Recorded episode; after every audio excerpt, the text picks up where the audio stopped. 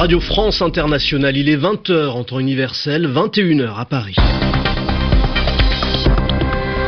Florent Guignard. Bonsoir, bienvenue, c'est le journal en français facile que je vous présente aux côtés d'Arnaud Contreras. Bonsoir Arnaud. Bonsoir Florent. Au sommaire, pas de représailles immédiates de la Russie après l'expulsion de 35 diplomates russes des États-Unis.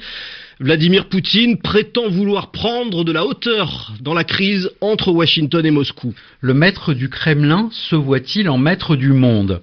À suivre, l'analyse de Nicolas Falaise sur les, les, prétentions géopolitiques de la Russie après le cessez-le-feu en Syrie. Et puis nous irons aussi faire un tour en Inde à New Delhi, l'une des villes les plus polluées au monde, alors que les voitures sont de plus en plus nombreuses à circuler. Les journaux, les journaux en, français facile.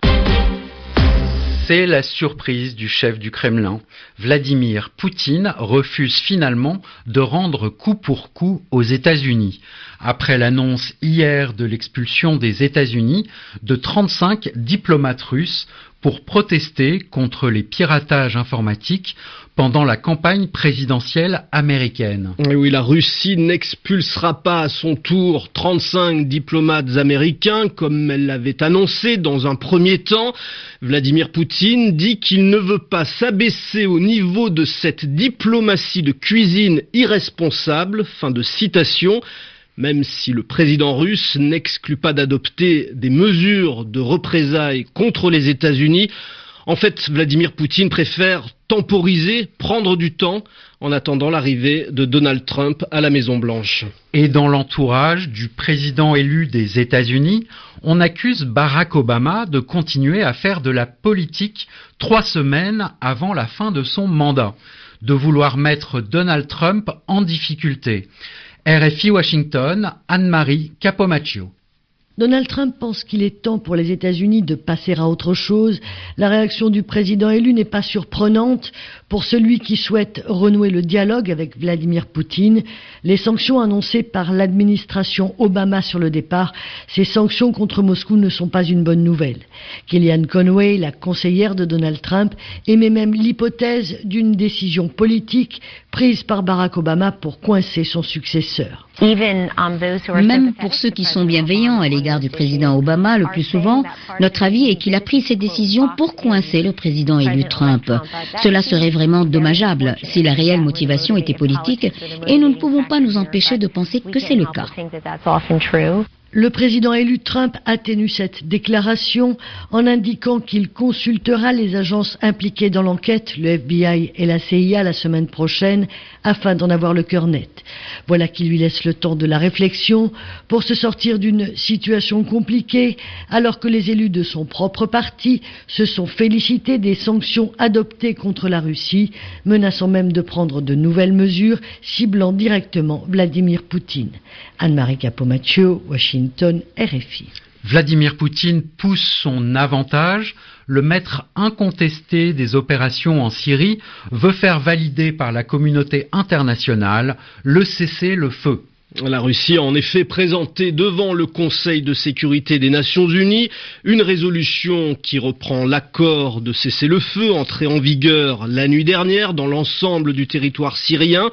Le vote pourrait avoir lieu ce samedi.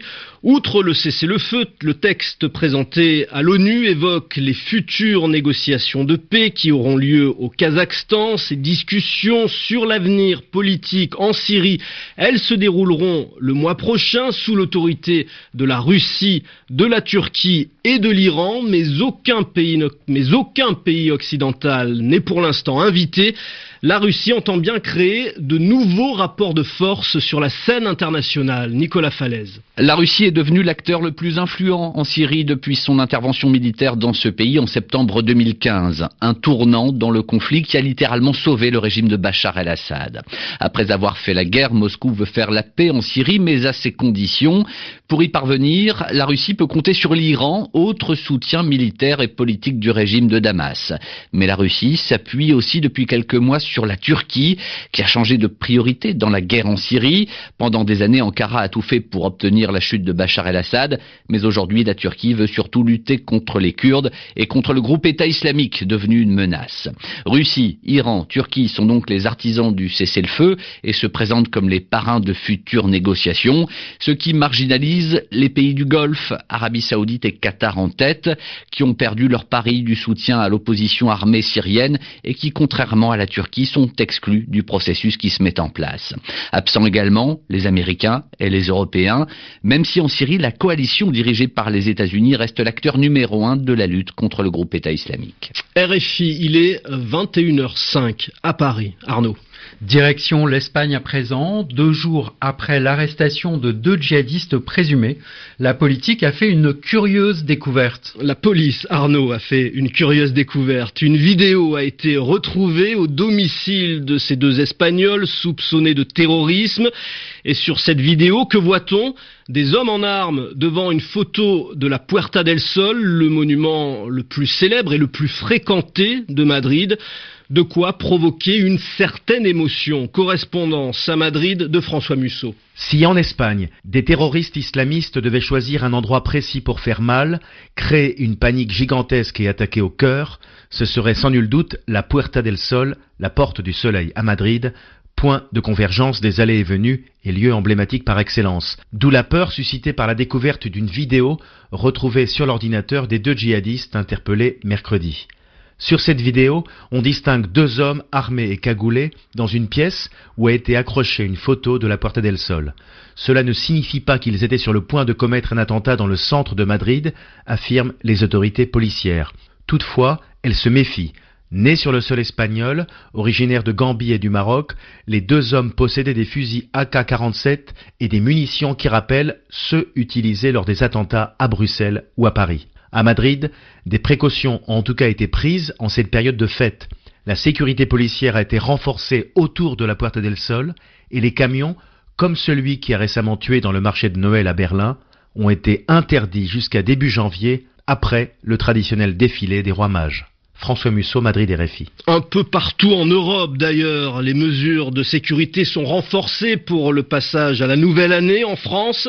Presque 100 000 policiers vont être mobilisés pour le réveillon du 31 décembre. Et après les attentats de Nice cet été et de Berlin tout récemment, des blocs de béton vont être disposés autour des principaux lieux de rassemblement pour éviter l'intrusion de tout camion meurtrier. En Inde aussi, des craintes d'attentats, ce sont les services de sécurité israéliens qui lancent l'alerte. Menaces terroristes contre les Occidentaux et les touristes, notamment sur les plages et dans les boîtes de nuit dans le sud-est de l'Inde. On le sait, de très nombreux Israéliens, notamment des jeunes, viennent faire la fête à Goa. Et nous restons en Inde, Florence, cette fois pour parler de la pollution. New Delhi, la capitale, est l'une des villes les plus polluées du monde. Et ça ne devrait pas s'arranger. Avec la hausse du niveau de vie des Indiens, le nombre de voitures en circulation ne cesse d'augmenter. Un million de nouveaux véhicules ont été immatriculés cette année, en 2016. Et ça a bien sûr des conséquences sur la qualité de l'air. New Delhi, correspondance de Sébastien Farsi. Cette année, plus de 2500 véhicules ont été enregistrés chaque jour dans la mégapole de Delhi. La capitale indienne en compte maintenant 10 millions, soit environ un transport à moteur pour deux habitants, depuis les fameux triporteurs rickshaw jusqu'aux voitures, en passant par les deux roues, qui forment les deux tiers des véhicules en circulation. Cela représente une augmentation de 10% en un an, ce qui est considérable et périlleux, car les véhicules constituent la deuxième source de pollution en particules fines à Delhi. Les autorités de la capitale ont renoncé année à réitérer l'exercice de circulation alternée qui avait été lancé pendant deux semaines en janvier dernier Trop compliqué pour des résultats peu satisfaisants, affirme-t-il. À la place, ils ont lancé une opération d'aspiration des poussières sur les routes, issue entre autres des chantiers de construction et qui représente la première source de pollution.